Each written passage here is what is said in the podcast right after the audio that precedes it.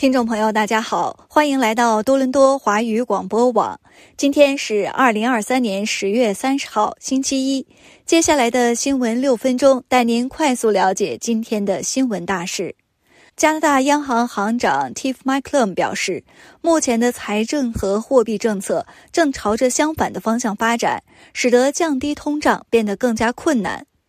在加拿大央行最近做出利率决定和季度经济预测后。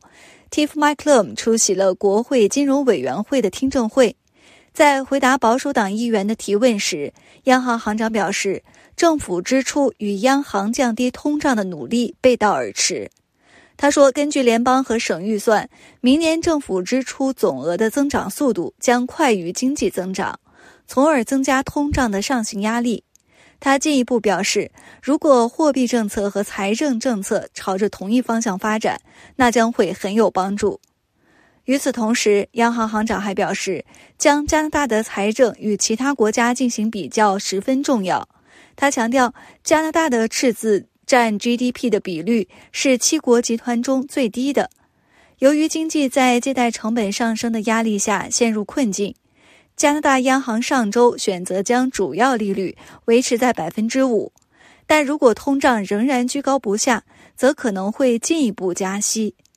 加拿大央行预计九月份的年通胀率为百分之三点八，到二零二五年将恢复至百分之二。再来看一条来自联邦政府的消息。加拿大政府国库委员会主席阿南德十月三十号宣布，自即日起，所有由联邦政府机构提供的手机禁止使用微信和卡巴斯基杀毒软件。卡巴斯基杀毒软件来自总部设在莫斯科的卡巴斯基实验室。国会委员会的公告说，自十月三十号起，联邦政府手机上的微信和卡巴斯基 App 将被卸载。这些手机的使用者今后也不能再重新下载它们。这项措施旨在保护加拿大政府的网络和数据，并与国外的合作伙伴保持一致。加拿大电信安全部门认为，微信和卡巴斯基 App 收集数据的方法使他们可以接触到其用户手机内的大量信息，因此对个人隐私和信息网络安全构成极大威胁。而个人手机并不受此禁令的约束。公告说，是否在自己的手机上使用微信和卡巴斯基是个人选择。加拿大电信安全中心的社交媒体安全指南可供参考。据悉，加拿大政府已在今年二月份禁止在属下职员的工作手机上使用 TikTok。为确保人工智能技术的安全发展，美国总统拜登十月三十号签署了一项具有里程碑意义的行政命令，旨在指导 AI 领域的进一步进展。该命令要求行业建立安全标准，并实施新的消费者保护措施。拜登表示，虽然人工智能有很多积极方面，如加速癌症研究、模拟气候变化影响、提高经济产值和改进政府服务等。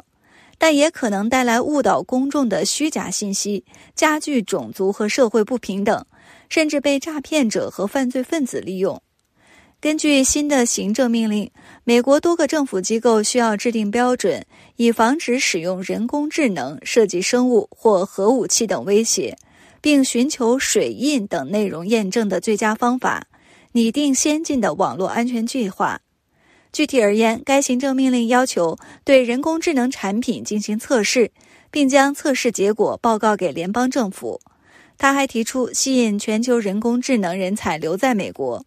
据多家媒体此前报道，该行政命令要求运行云服务的公司向政府通报其外国客户的情况。另外，美国商务部将出台指导意见，对 AI 生成的内容进行标记，以帮助公众区分真实交互和软件生成的内容。根据一位政府官员透露，命令中的任务清单将在九十到三百六十五天内得到执行，其中与安全和保密相关的项目将需要在最早的截止日期前完成。此次行政命令显示出，美国政府正努力塑造人工智能的发展方向，确保其最大化利益，并控制相关风险。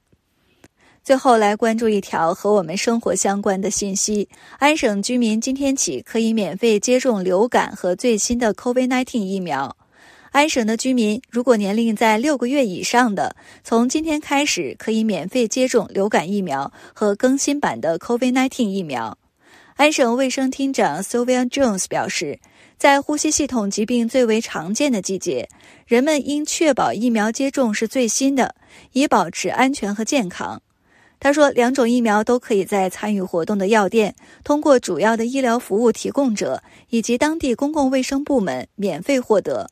政府建议居民同时接种两种疫苗，并指出一次接种两种疫苗是安全的。今年秋天早些时候，辉瑞和 Moderna 的新型 COVID-19 疫苗已经得到了加拿大卫生部的批准。这些疫苗旨在针对 XBB COVID-19 变种。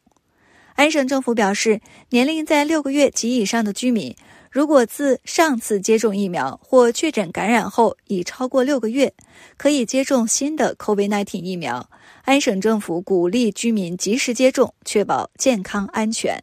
以上就是多伦多华语广播网为您整理编辑的今天重要新闻，感谢收听。